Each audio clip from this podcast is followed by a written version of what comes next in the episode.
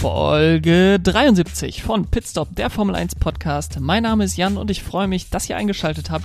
Die erste Vorschau auf einen großen Preis in dieser Saison und das ist der große Preis von Bahrain. Ich möchte mit euch zuerst einmal auf die Strecke gucken, ähm, ein paar Fakten zur Strecke, was da in den letzten Jahren passiert ist. Dann mit euch Team für Team durchgehen von Haas bis Mercedes einmal komplett durch und euch dann meine Tipps geben für das erste Rennwochenende der Saison.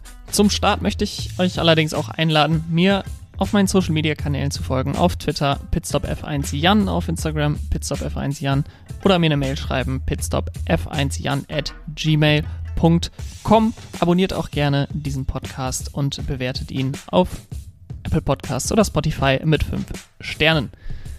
Kommen wir zur Strecke, auf der wir an diesem Wochenende fahren und das ist der Bahrain International Circuit. Er hat eine Länge von 5,412 Kilometern mit 15 Kurven. Davon sind neun Rechtskurven, sechs Linkskurven, wobei zwei oder drei der Rechtskurven nicht wirklich als Kurven zu betrachten äh, sind. Das ist einmal die Kurve 5 und einmal die Kurve ähm, 15. Die letzte Kurve sind beides nicht wirklich Kurven. Ähm, wir haben drei DRS-Zonen, äh, eine nach Start und Ziel, eine dann nach zwischen Kurve 3 und Kurve 4 und dann nach Kurve 10 ähm, noch eine dritte DRS-Zone. Der letzte Sieger war im letzten Jahr, wie auch schon im Jahr davor, Lewis Hamilton.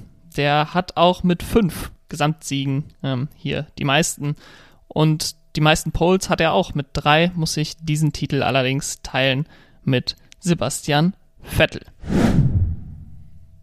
Kommen wir zu den Teams. Bei Haas machte sich nach langer, schwieriger Phase, große Euphorie nach dem Test bereit. Können sie tatsächlich im Mittelfeld mitkämpfen? Äh, Lando Norris von McLaren sagte sogar, dass Haas ihr größter Konkurrent sei in dieser Saison. Und Punkte zum Auftakt wären für das amerikanische Team wirklich ein Riesenerfolg.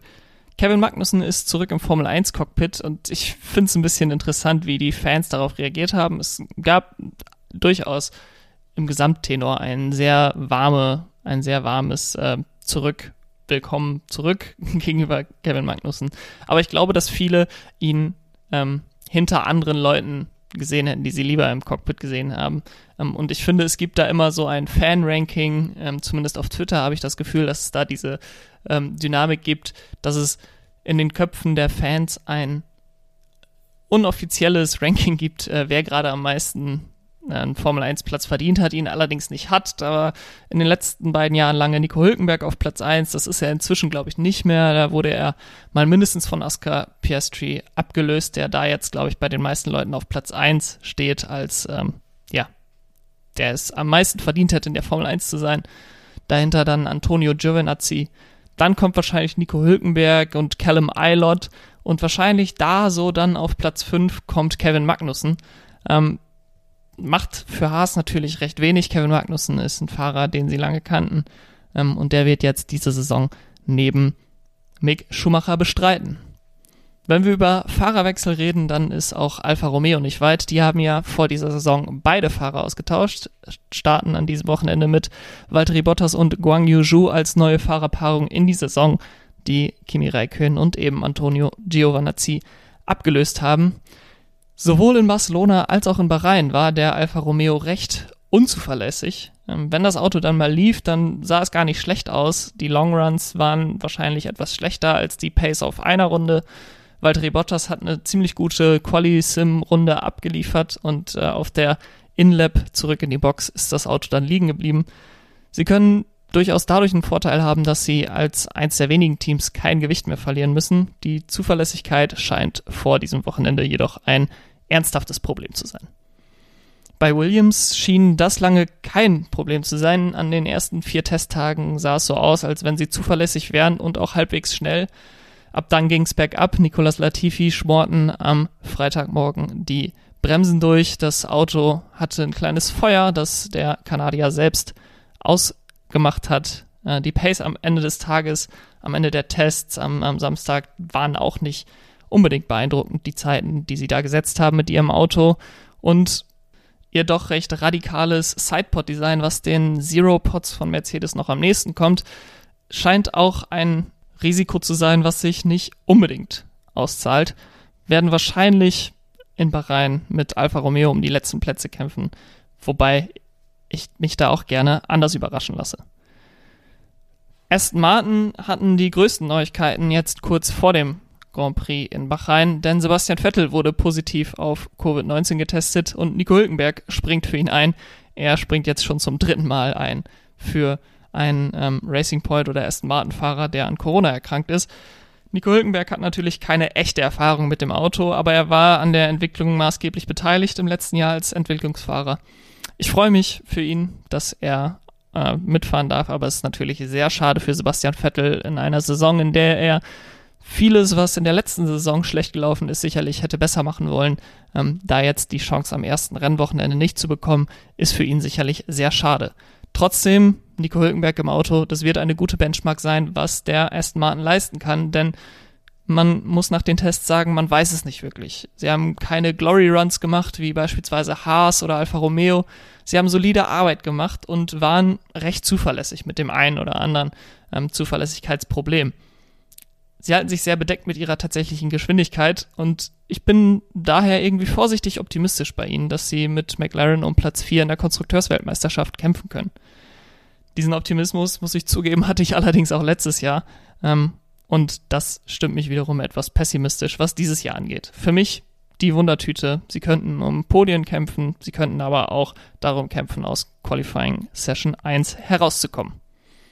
Ähnlich in dem Sinne, dass sie wenig spektakulär, aber sehr solide waren bei den Tests, ist Alpha Tauri unterwegs. Letztes Jahr waren sie noch die Helden der Tests. Man hatte vermutet, dass sie um Podien in Bahrain mitkämpfen können. Wäre Pierre Gasly äh, nicht in einen Unfall in der ersten Runde verwickelt, hätte das auch durchaus sein können, denn Yuki Tsunoda hat gezeigt, dass richtig Pace in dem Auto steckte, zumindest in Bahrain. Sie haben dann im Laufe der Saison einfach nicht die Leistung abrufen können, die durchaus in dem Auto steckte. Dieses Jahr waren sie weniger beeindruckend bei den Tests und deswegen wird es interessant, was wirklich ihre Leistung ist am kommenden Wochenende. Ich hoffe, dass Yuki Tsunoda sich verbessert hat. Der war letzte Saison sehr inkonstant, hatte manche Rennen, wo man dachte, er könnte ein zukünftiger Red Bull-Fahrer sein. Dann hatte er wieder Wochenenden, wo er ein Totalausfall war und in Q1 ausgeschieden ist. Ich erwarte insgesamt von der Leistung her eine schwierigere Saison für Alpha Tauri als im letzten Jahr. Aber ich kann mir auch vorstellen, dass sie wieder regelmäßig um Punkte mitfahren. Das will natürlich auch das Team von Alpine, die man muss es so hart sagen, wieder keinen großen Schritt nach vorne gemacht haben. Sie sind ein gutes Mittelfeldteam, aber die Top-Teams ziehen aus meiner Sicht eher davon, als dass sie in den letzten drei, vier Jahren näher gekommen sind. Und das war eigentlich das Ziel von damals Renault und jetzt Alpine, in diese Top 3 reinzukommen. Da stehen jetzt eher andere ähm, im Fokus, insbesondere natürlich McLaren. Sie hatten starke ähm, Probleme mit dem Porpoising während der Tests in Bahrain. Sie behaupten jetzt, dass sie es unter Kontrolle hätten und es aus- und anstellen könnten, je nachdem, was schneller ist. Sie sind wahrscheinlich mit Aston Martin in einem Boot und äh, man wird erst nach diesem Wochenende wirklich sagen können, wie gut das Alpine-Auto ist. Sie waren sehr unzuverlässig, sowohl bei den Tests in Barcelona als auch in Bahrain. Das stimmt einen natürlich immer eher negativ als positiv vor so einem ersten Rennen.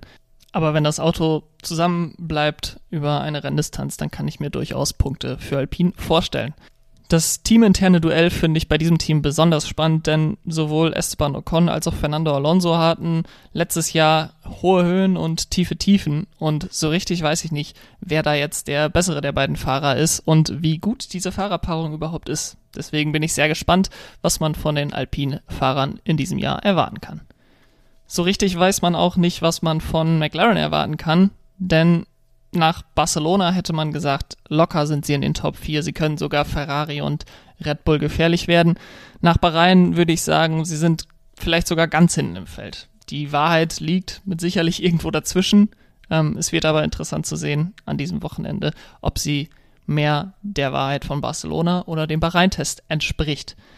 Dazu kommt, dass Danny Ricciardo, der eine schwierige Saison letztes Jahr hatte, die gut aussah durch seinen Sieg in Monza, mit Corona infiziert war beim zweiten Test eben in Bahrain und dementsprechend wenig Erfahrung hat mit dem Auto auf der Strecke in Bahrain, wo sich alle Autos aller Teams deutlich anders verhalten haben als in Barcelona, die den Autos deutlich äh, besser lag, die Strecke neben Aston Martin für mich eine der Wundertüten im Feld. Sie könnten am Wochenende plötzlich auf dem Podium stehen mit sowohl Lando Norris als auch Danny Ricciardo.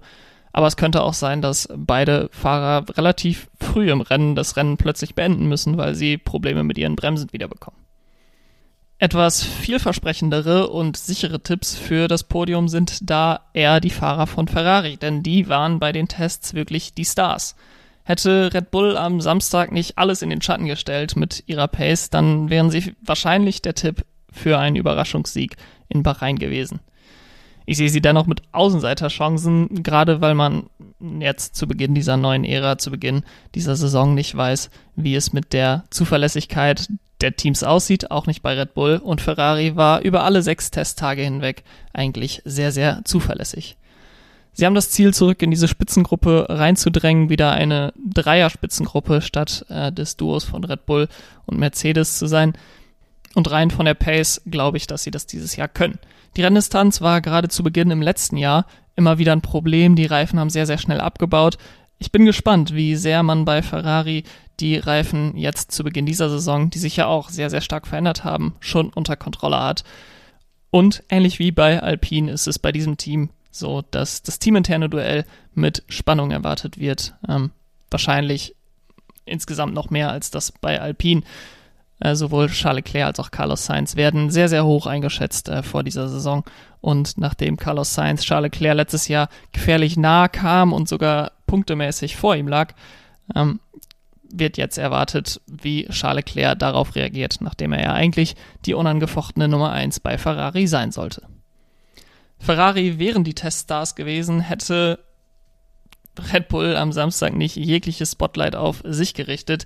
Die Updates, die sie am letzten Tag gebracht haben, die sahen sehr, sehr gut aus. Äh, der neue Sidepod oder die neue Form des Sidepods, die sie eingeführt haben am dritten Testtag in Bahrain, scheint sehr, sehr gut zu funktionieren. Helmut Marko konnte sich das Grinsen nicht verkneifen.